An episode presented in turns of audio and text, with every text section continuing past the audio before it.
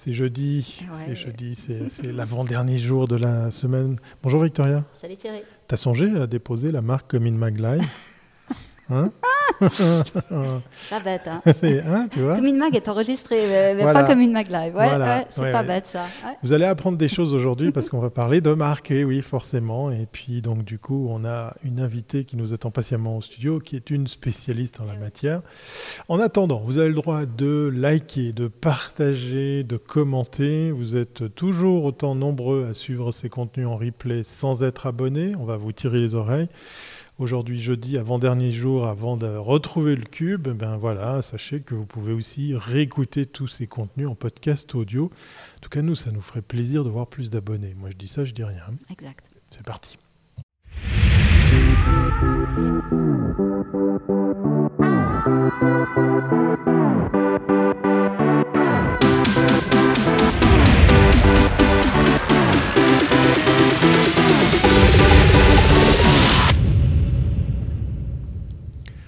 Numéro 233 de Comin Mag Live, euh, copyright euh, à la fin du. je plaisante, je plaisante. Mais bon, on va, on va, on va parler de quoi, même si j'ai un bah petit peu bah dévoilé le, le, thème.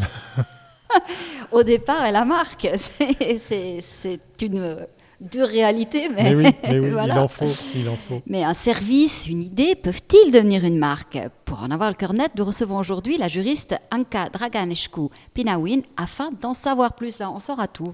Je me réjouis. Bonjour Anka. Bienvenue à bord. Bonjour, bonjour Thierry, bonjour Victoria. Salut. Alors on passe tout de suite à la première capsule. C'est parti.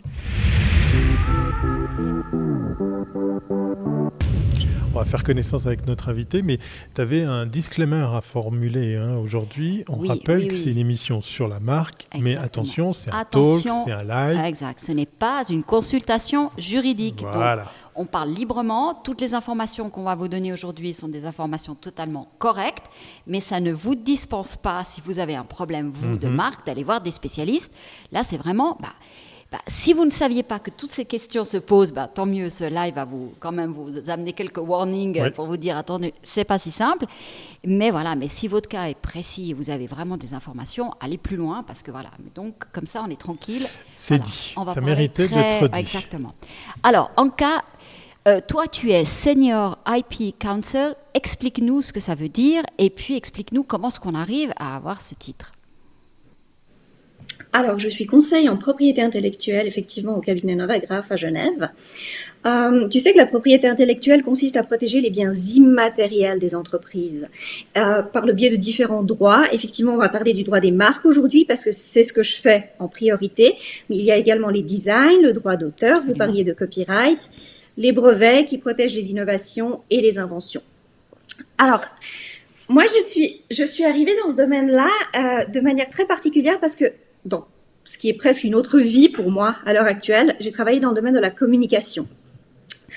Dans la communication, j'ai eu l'occasion d'avoir une expérience directe en naming et branding. Et lorsque je suis passée en propriété intellectuelle, en droit des marques, je me suis rendu compte que, en fait, la définition qu'a le juriste de ce qu'est une marque est très différente de celle du créatif. Et je pense que pour créer des marques pérennes, qui seront protégeables, qui auront de la valeur sur le long terme. C'est très intéressant et important pour le créatif de comprendre la manière de penser du juriste. Exactement, ça c'est vrai très important. Et c'est vrai que lancer une marque, c'est pas du tout, du tout anodin. Non, non. on, plaisantait hors caméra en se disant, bah tiens, euh, on est dans le lieu dit La Forge, on pourrait lancer la marque La Forge. Hein tiens, voilà. Mais on va voir si c'est protégeable ou pas. Alors on va passer à la deuxième capsule pour voir commençons par la définition de qu'est-ce qu'une marque.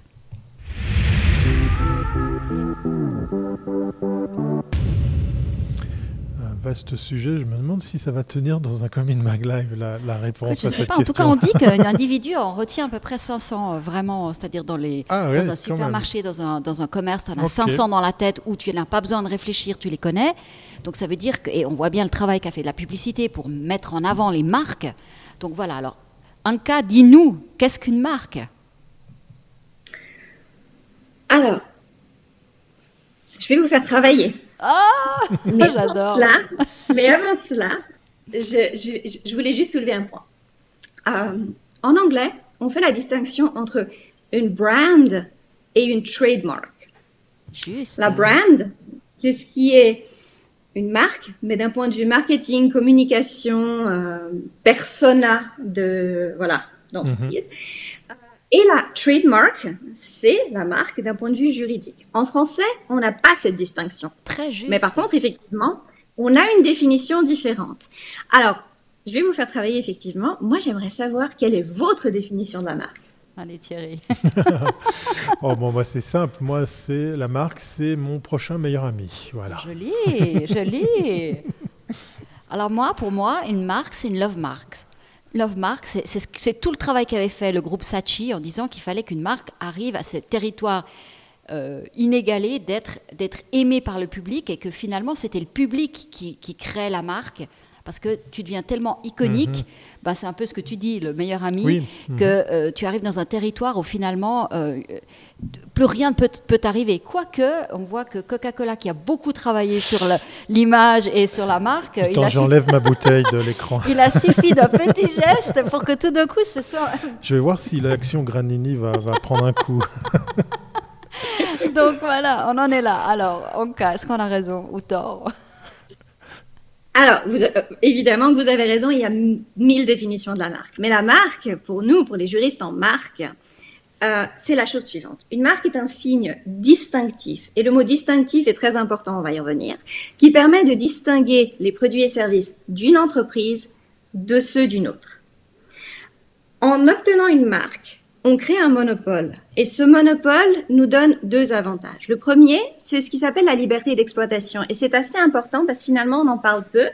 C'est que, en ayant une marque protégée, qui ne peut plus être challengée, personne, aucun tiers ne pourra m'en interdire l'usage. Et c'est un élément très important parce que finalement, beaucoup, beaucoup de mes clients se focalisent là-dessus et ne sont pas forcément très agressifs dans l'attaque. Et ensuite, il y a évidemment l'autre aspect, l'aspect défensif en ayant obtenu un droit de marque, un monopole, en ayant fait les bonnes choses, et on parlera des bonnes choses dans quelques minutes, eh bien, on peut interdire à des tiers d'utiliser des marques identiques ou similaires.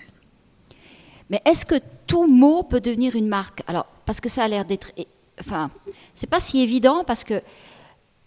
Alors, prenons des, des mots. Euh, on peut reprendre l'exemple de la forge. La forge, c'est à la fois un lieu dit, c'est à la fois maintenant une marque pour nous. Hein. On est ici à la forge pour t'accueillir dans ce live. Et ça pourrait devenir une marque, mais c'est aussi un terme générique. Est-ce qu'on pourrait protéger un nom pareil? Un, nom tel que la forge, tu dis? Oui, oui. Un nom, un nom tel que la forge, on pourrait le protéger s'il il ne décrit pas les services et produits revendiqués. Donc s'il est distinctif, on en revient à ça. Si la forge, vous voulez le protéger pour, qu'est-ce que, j'avais regardé hier pour rigoler, mais pour des, pour, des pièces en fer forgé ou bien pour des travaux de forge, des services de travaux de forge, eh ben là, on pourrait pas protéger un terme tel que la forge. Mais par contre, pour d'autres services tels que le marketing, ce terme, à mon avis, est évocateur. Forcément, vous forgez des idées, vous forgez des concepts, vous forgez pas mal de choses, mais le terme n'est pas directement descriptif de ce qu'il protège. Et là est tout, et, le cœur. En fait, si on doit retenir une chose de ce live, je pense que c'est ça. Pour le juriste, si on veut obtenir un monopole sur sa marque, on doit pouvoir l'enregistrer. Et pour l'enregistrer, il faut s'assurer que l'on respecte certaines conditions, dont la non-descriptivité. Et ces conditions, le juriste les connaît. Par contre, le créatif, pas forcément. Mhm. Donc ce serait dommage qu'il crée quelque chose de absolument magnifique d'un point de vue branding qui ne soit pas protégeable par la suite. Donc, si je résume bien, par exemple, quand Salt euh, prend le mot Salt, ils offrent des, services téléphonique, ça, ce n'est pas un problème, parce qu'ils ne pourraient pas vendre du sel, par contre. Mais si, par exemple, euh, les salines de, de baie euh, avaient utilisé le mot en anglais Salt, ils auraient pu l'utiliser? Non, pas, pas, pas pour les services de saline. Pour les salines de baie, c'est un cas un petit peu particulier encore. Il y a toute une histoire avec les salines de baie. Donc Apple aussi, c'est typique. Apple, c'est un nom générique. Euh, ils vendent des ordinateurs, pas de problème. C'est générique, mais ça n'est pas descriptif. Exact. Ah d'accord, donc euh, si tu te mets à vendre du sel et que tu t'appelles Salt, c'est mal barré. Exactement, et si tu vends des pommes, c'est pas possible. Je vous rappelle, hein, on est juste dans une discussion, prenez pas forcément tout à la lettre, parce qu'effectivement, euh, il y a des spécialistes pour répondre. D'ailleurs, justement, moi, une question qui, me brûle les lèvres, tu viens d'évoquer quelque chose d'assez intéressant, c'est que le créatif n'est pas sensible à ça, il n'a pas forcément la réflexion d'y faire attention. Euh, comment on pourrait le, sensibiliser? Comment il pourrait faire appel, par exemple, à, tes services ou à des collègues pour justement faire attention dans ce travail créatif, pour également prendre ces, éléments euh, de, marque en considération au moment où il, part en piste Parce qu'on a plein de... Victoria, je suis sûr hein, que tu en as aussi plein en tête, ces campagnes qui ont, qui ont fait un sacré flop, parce qu'en fait, au dernier moment, on s'est aperçu que, ah bah tiens, on ne peut pas utiliser cette marque parce que justement, ça ne colle pas juridiquement. Ah, pas tous les créatifs n'ont pas ça en tête. Certains sont sensibilisés mhm. déjà, mais nous, ce qu'on fait, c'est qu'on donne des workshops ou bien on met en place des collaborations avec certaines agences pour les sensibiliser aux conditions d'enregistrabilité de la marque. Ça, c'est le, cœur même. Moi, j'aime bien regarder la protection de marque comme un triptyque. Euh, si tu veux. Il y, a, il y a le centre et c'est le moi. C'est moi, je dois pouvoir mhm. enregistrer. Et là, le créatif, lorsqu'il propose une marque à son client ou plusieurs marques, doit s'assurer que ces marques peuvent faire l'objet d'un enregistrement et donc d'un monopole. Ça, c'est la première chose. Trop souvent, les créatifs, ils vont aller faire une recherche sur Google, s'assurer que les noms de domaine sont disponibles. Oui, voilà, non, ça, c'est le, grand classique. C'est que le nom de domaine qui compte, ouais. Voilà. Ils vont se focaliser sur les tiers. Il n'y a pas que les tiers là-dedans. Il y a vraiment le problème, c'est est-ce que je peux être titulaire, être propriétaire de cette marque? Parce que sinon, elle n'a aucune valeur. Et ensuite, vous avez les deux côtés du triptyque. Et ça, c'est les tiers. Effectivement, nous assurer qu'aucun tiers n'a de droits antérieurs et qui peut venir frapper à notre porte et puis dire mais voilà mais moi j'ai déjà une marque enregistrée et vous avez absolument pas le droit d'utiliser cette marque et ça si ça arrive au bout de 10 ans au bout de 15 ans et que la marque est bien établie c'est assez difficile euh, tu vois et l'autre aspect les tiers c'est la surveillance ah bah oui. On peut reparler. Le contrôle, ouais. C'est juste après. Voilà, s'assurer que personne. Après, une autre question aussi, on voit par exemple dans le monde des agences, pendant très longtemps, euh, les agences, euh, la, marque, c'était le nom des, créateurs de l'agence. Et on a vu aussi dans le monde du design, surtout de la mode, où on a eu pas mal de, de personnes qui ont, mis, qui ont créé des marques sur leur nom. Après, elles ont dû vendre et après voilà. Et il y a on voit qui en a fait les frais dernièrement. Il y en a un peu moins mmh. maintenant, même dans les agences. Euh, est-ce que quel, quel, conseil tu donnerais lorsque tu lances une marque? Est-ce que c'est bien de donner son nom ou pas? D'un point de vue enregistrement, d'un point de vue monopole, bien sûr que c'est bien parce que ce serait, ce serait distinctif. Mais ensuite, d'un point de vue stratégique, sur le long terme, Peut-être pas forcément, parce qu'effectivement, cette marque, on peut la perdre. S'il y a trois associés qui créent l'agence et l'un des associés veut quitter euh, l'agence, qu'est-ce qui se passe? Est-ce est-ce que l'agence doit changer la, doit changer la marque? Est-ce qu'ils se mettent d'accord pour que le nom demeure?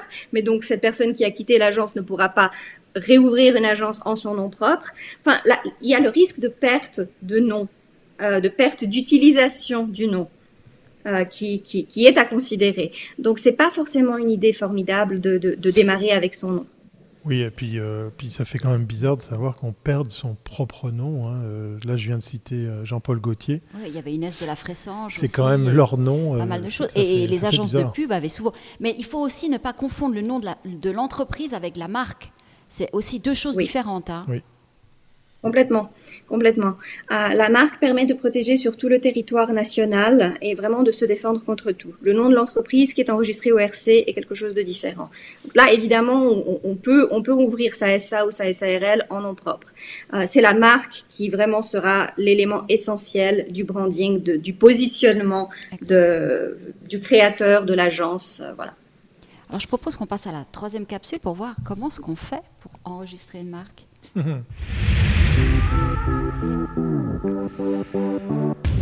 Enregistrer, protéger, euh, enfin toutes les démarches qui vont avec. Euh, là, tu as carrément parlé d'arsenal juridique. c'est assez compliqué. Alors explique-nous, euh, en cas, voilà, on est dans une agence, on a un nouveau produit, un nouveau client, on a enfin trouvé un super naming qui va devenir un branding, on va faire le branding, et on veut l'enregistrer. Comment ça se passe?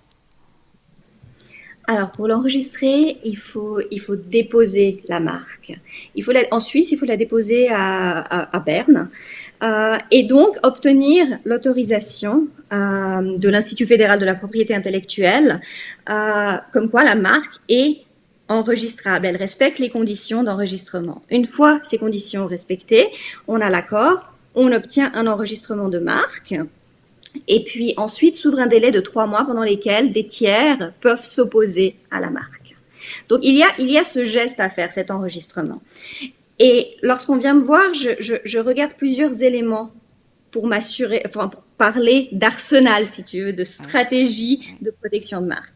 Donc bien sûr, la première chose, je vais regarder si le signe peut être enregistré et dire oui, non. Euh, ensuite, on va parler de signes parce qu'il y a différentes marques que l'on peut enregistrer. La marque verbale, qui est la plus, qui, offre la meilleure protection, euh, et le cœur même. Euh, de, la protection. C'est ce que l'on recommande en premier. C'est la première chose. Quand tu dis verbal, ça veut dire quoi? Comment on la, prononce? Je te parle du mot. Je te parle d'un mot tout simplement, comme une mag. Voilà. donc le mot. Bah, que, tu vois, Thierry, tu disais la marque est, mon meilleur ami. Bah, c'est ça, on va parler de la marque, on va parler de ce meilleur ami, on va prononcer son nom. Et donc, c'est pour ça qu'on recommande de protéger ça en premier lieu. Et il mhm. faut avoir un mot qui n'est pas descriptif. Parce que si on n'a pas ça, on part déjà euh, à mhm. cloche-pied, on part déjà avec une, une faiblesse. Mais ensuite, on a les marques combinées. Et par marque combinée, tu as du mot avec du graphisme. Euh, ensuite, on a les marques figuratives, ce sont de purs logos, mais on a aussi des marques sonores, comme par exemple Ricola. Ça, on peut enregistrer. Mm. Euh, on a des marques de mouvement, comme le logo Swisscom. Donc, on va parler de signes. On va voir qu'est-ce qu'on, quel signe on veut enregistrer. Ensuite, on va parler de biens et services, parce que la marque est un monopole. Comme tous les droits de propriété intellectuelle, ce monopole vient avec certaines limites. Pour les designs, pour les brevets, la limite est temporelle. Pour les marques, elle est constituée par les produits et services que l'on veut revendiquer, que l'on veut protéger. Donc on va parler de produits et services et on va regarder, enfin on va parler avec l'entrepreneur et on va lui dire, OK, qu'est-ce que vous pensez proposer d'ici les cinq prochaines années Et on va s'assurer qu'on protège tout ça. Et ensuite, évidemment, la marque évolue au travers du temps. Et dernière chose, territoire. Victoria, on en parlait l'autre jour, effectivement, les territoires, c'est très important. En, pays, en propriété intellectuelle, malgré l'Internet, on protège encore par territoire. On va commencer en Suisse, mais ensuite la marque va se développer rapidement probablement. Donc on va considérer l'Union européenne, les États-Unis, etc. et d'autres territoires, et on va procéder à des enregistrements ailleurs. Donc là, là, là, si je vois bien, il y a une temporalité, donc tu dois le faire avant, mais après, tu dois peut-être régulièrement te donner, euh, je sais pas, tous les 5 ans, ou je sais pas quel est le, ou tous les 2-3 ans, parce que tu, si je comprends bien, par exemple, Apple qui faisait pas de montres, se met à, alors c'est des, des, ordinateurs, mais d'un coup, quand ils lancent une gamme de montres, euh, c'est peut-être cette gamme ne serait pas protégée, donc tu dois ou anticiper ce que tu vas faire, ou alors rectifier parce que tu es parti sur de nouvelles lignes de production. Comment ça se passe? Exactement, c'est un voyage, c'est un accompagnement qu'on fait avec les entreprises. Euh, au début, on, va protéger ce que l'on peut anticiper sur euh, une période de temps raisonnable. Mais ensuite, une fois la marque enregistrée, on ne peut plus la modifier. On peut juste la renouveler. Donc, si on veut rajouter des produits et services au bout de 5 ans, au bout de 6 ans, au bout d'un an parfois, euh, on va devoir redéposer et rajouter. Donc, on va certaines marques qui, ont, qui, qui perdurent depuis des années ont peut-être 6 à 8 enregistrements pour le même mot, mais avec des produits et services différents en fonction de l'évolution. C'est un jeu, en fait, on ne peut pas éviter ça. On ne pourra jamais tout anticiper dès le départ. La marque est renouvelable à l'infini. L'entreprise évolue, change. Mais ça, euh, alors il faut avoir un juriste à l'interne, si je comprends bien. Euh, ça a un coût aussi pour les marques toute cette partie Parce qu'après, tu as aussi toute la partie des brevets euh, lorsque tu lances des, nouveaux produits. Donc, je veux dire, c'est pas anodin. Tout a un coût, évidemment. Ensuite, je pense que, les, surtout, pour les, surtout pour les entrepreneurs qui se lancent, l'une des choses à considérer est, une sorte de, d'équilibre à, à, atteindre entre mon budget et ce que je veux protéger. On va peut-être pas protéger cinq marques dès la première semaine de lancement du produit on va se concentrer sur ce qui est essentiel. Je parlais de la marque verbale. La marque verbale, c'est vraiment le cœur. Donc c'est vraiment dommage de ne pas l'enregistrer. Euh, parce que si par exemple on a un associé, au bout de deux ans, l'associé s'en va et décide de relancer la même activité et en fait on n'a pas enregistré sa marque, on se retrouve dans une mauvaise position. Donc l'enregistrement de la marque verbale est vraiment la première, la première chose à considérer. Et puis ensuite, euh, les budgets vont évoluer avec l'entreprise et, et, forcément la propriété intellectuelle va également euh, suivre tout ça. Alors, dans les années 80-90, j'ai fait appel au service de l'IFPI, voilà. Et je me rappelle, il y avait encore un truc qui s'appelait le fax. Euh, et j'ai ce souvenir, alors tu vas me dire si effectivement euh, cette question a déjà la réponse. Est-ce que l'avènement d'Internet a, a fait changer les choses? Parce que j'ai ce souvenir, moi, d'avoir fait la démarche de déposer une marque et d'avoir un courrier de Berne qui me disait alors maintenant c'est bon, inscris votre marque, mais il va falloir attendre une année pour savoir si effectivement cette marque elle existe ailleurs ou si quelqu'un prétend euh, la, voir ou pire encore euh, s'y oppose. Euh, est-ce que tout ça, ça a évolué? Et puis on rappelle, hein, euh, Victoria, qu'effectivement, moi je pose la question, mais c'est une discussion entre nous. De ah nouveau, faites appel à des professionnels. C'est ce que j'avais fait à l'époque. Un cas, tu es professionnel, mais voilà. Donc si jamais vous avez... c'est un talk. Hein, donc, ben, comme on est en train d'en parler, euh, qu'est-ce que tu peux dire par rapport justement avec euh, ben, ces recherches qui sont maintenant accélérées, ces outils qui, nous permettent d'accéder à, plus d'informations, tout ça, est-ce que ça a aussi changé le travail sur euh, la protection de marques? Alors, déjà, déjà au niveau de la protection des marques, ça va beaucoup plus vite. Mhm. C'est voilà, il n'y a pas de souci à ce niveau-là. Je crois que je crois que le fax fonctionne même plus. mais mais par contre, par contre, tu, soulèves un point très intéressant parce qu'effectivement, Internet euh, offre des, enfin, amène des opportunités incroyables pour les marques, mais également des, menaces qui viennent de toutes parts. Euh, et c'est vrai que le droit des marques étant territorial, euh, il, y a une sorte de, contradiction.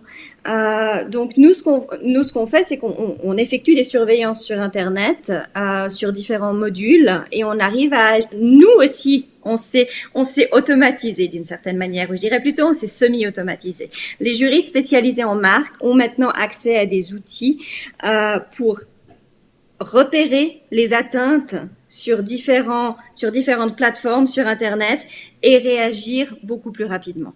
Donc oui, l'internet a forcément changé notre travail. Par contre, pour ce qui est de l'enregistrement, de la protection donc, ça ça reste comme avant. Tu commences en Suisse, si tu, si tu as une société suisse, et puis ensuite tu vas plus loin. Et c'est vrai que euh, si tu repères une atteinte en Chine, mais tu n'es pas protégé en Chine, tu n'as pas de droit de marque en Chine, euh, c'est beaucoup plus difficile d'agir. Si, si pas impossible. Enfin, il y a toujours des exceptions dans plus ou moins tout. Hein. Tout ce que je dis, c'est des principes, mais ensuite, voilà. après, il faut creuser, ouais, tout à fait. Alors, ça nous amène à la quatrième capsule, parce qu'effectivement, on parlait de cette protection par zone. C'est parti. La question à la C, hein, c'est comme euh, territoire, comme zone, comme euh, concurrence? concurrence. Concurrence. Parce que la concurrence pourrait s'amuser à ah, embêter une marque. Parce que euh, si jamais, quand vous déposez une marque ou bien que vous achetez un nom de domaine, puis que vous recevez un courrier probablement venant de Chine, hein, je n'ai rien contre euh, nos amis euh, chinois, euh, bah, très souvent, eh bien, c'est du scam, ça n'a rien à voir avec un mm. dépôt de marque. Faites attention, j'ai vu des gens se, faire avoir. Alors comment ça marche justement, cette protection par zone? On en a parlé, mais est-ce que, ce que je voulais savoir, c'est est-ce que les règles sont partout les mêmes? Parce que lorsque tu déposes de pays en pays, comment, alors j'imagine vous pouvez le faire, tu, as dit, hein, tu as parlé d'automatisation, mais, mais je pense que quand même, il y a des règles qui doivent être un petit peu dans chaque pays, un peu différentes. par chaque région. Alors comment tu fais pour, euh, pour avoir cette euh, scope de tout ce qu'il te faut comme, euh, comme, comme information à donner? Alors, on a, on a, on a deux, deux, deux manières d'agir sur l'international il y a certains outils qui ont été mis en place, euh, dont, euh, dont l'un par l'OMPI par exemple, euh, qui s'appelle le système de Madrid, qui nous permet de déposer à l'international et de revendiquer plusieurs pays, de désigner plusieurs pays. Donc c'est une sorte de prise multiple. On va commencer en Suisse, ensuite on va on va passer sur une marque internationale et via cette marque internationale, on va choisir des pays euh, que l'on va désigner et ça c'est nous qui pourrons le faire. Ensuite, lorsque l'on va, euh, bon, on est on est on est une, une, grosse entreprise, donc on a des bureaux dans pas mal de, de pays où on peut agir directement. Et puis ensuite on a un réseau d'agents. Donc effectivement, lorsque l'on veut déposer une marque en Chine, on va passer par un agent. Lorsque l'on veut déposer une marque au Japon, on va faire la même chose. Pour ce qui est des règles, les règles, euh, il y a un cœur de règles qui est, qui est similaire en, en, en, droit des marques. Mais évidemment, il y a des particularités, notamment pour les, les produits et services, la manière de les, de les, écrire. Certains sont acceptés dans certains pays et puis pas dans d'autres, etc. Il y a plein de petites choses. Mais il y a quand même un cœur euh, commun. Mais en principe, on enregistre une marque, pourquoi 5 ans? Comment ça se passe? Oui, la durée, la question de la durée. Parce que tu imagines si tu dois, tu étais sur, sur, plein de pays et tu dois avoir des, te rappeler du timing de la fin des contrats, c'est vraiment un truc fou, quoi. Ah, on a, on a forcément des outils euh, qui nous permettent de monitorer le timing. Ça, il n'y a pas de souci. Justement, travailler avec un cabinet, ça, ça évite les maux de tête pour se souvenir de différents délais et de tout ce qui va avec. Euh, mais effectivement, je, je, parlais de 5 ans. 5 ans, c'est parce que, bon, la marque, on l'enregistre. Une fois enregistrée, elle est renouvelable à l'infini, comme je l'ai dit. Mais au bout de cinq ans, si on veut challenger un tiers, si on veut utiliser cette marque dans une procédure offensive, euh, la partie adverse peut revenir vers nous et dire est-ce que vous l'utilisez cette marque? Donc il y a ce que l'on appelle une obligation d'usage qui est très importante. Pour hmm. pouvoir garder ce monopole à l'infini, il faut, eh bien, il faut l'utiliser cette marque. Si on l'utilise pas, finalement, on a créé un monopole, on empêche la concurrence d'utiliser ce terme, ce signe, et puis, et puis on le garde juste pour soi sans raison. Donc, au bout de cinq ans, notre marque devient une coquille vide si elle n'a pas été utilisée. C'est pour ça que moi j'aime bien anticiper sur cinq ans par rapport aux produits et services. Ça dépend des pays. Euh, la règle générale, c'est cinq ans, mais il y en a qui sont trois ans, par exemple. En Chine, c'est trois ans. Euh, donc, euh, je ne sais pas si vous vous souvenez de ça, mais euh, McDonald's avait, avait une situation comme ça. Ils avaient utilisé leur marque Big Mac euh, pour s'opposer à un fast-food irlandais. C'était Super Mac, si je me souviens bien. Hmm. Et euh, Super Mac avait réagi. Et Super Mac avait dit, est-ce que vous l'utilisez, votre marque Big Mac, en Europe? Et Big Mac n'avait pas réussi à fournir des preuves d'usage qui ont réussi à convaincre l'UIPO dans ces, dans, ces conditions. Et Supermax s'est pas laissé là. Euh, ils ont lancé une action en annulation de marque et finalement, McDonald's s'est retrouvé à perdre sa marque Big Mac tout simplement parce qu'ils n'ont pas réussi à trouver l'usage, même ah si c'est Big Mac. Ah donc, ah, parce qu'ils faisaient pas assez de campagne avec le mot Big Mac. Donc les gens ne le connaissaient pas en tant que marque. Encore une fois, on en revient à la, à la distinction entre, entre marketing, communication et juriste.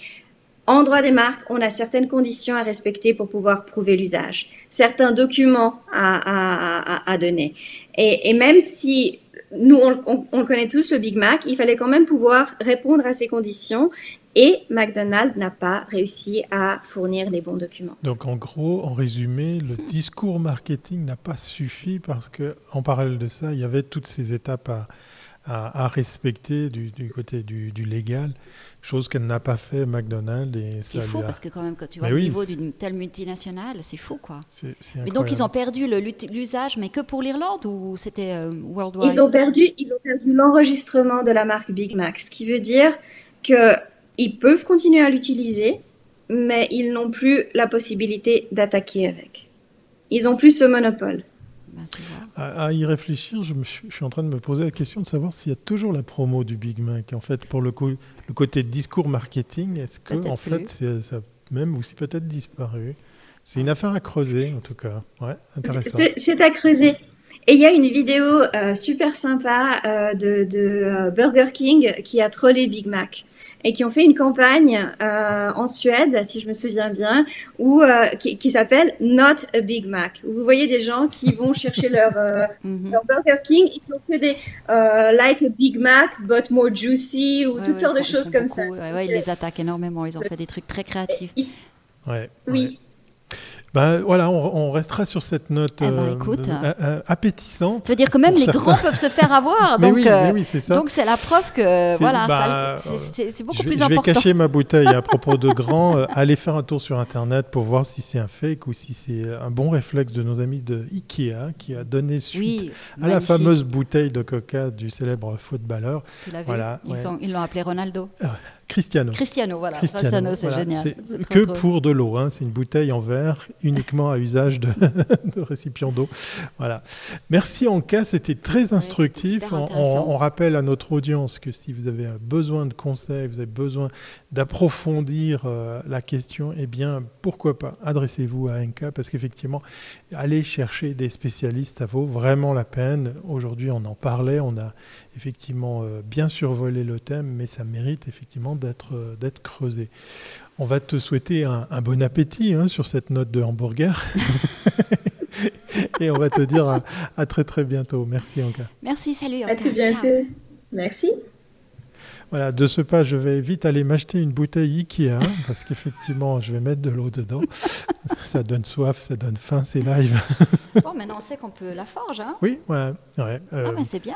On, réinvitera, on réinvitera notre, notre, notre invité, parce qu'effectivement, euh, on a une marque et on a un slogan. voilà. Un très beau slogan, tu le donnes. Oui, allez, ça sera la note de la fin.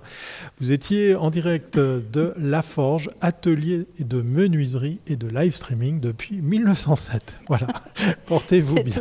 Et on se retrouve demain pour le cube. bye bye.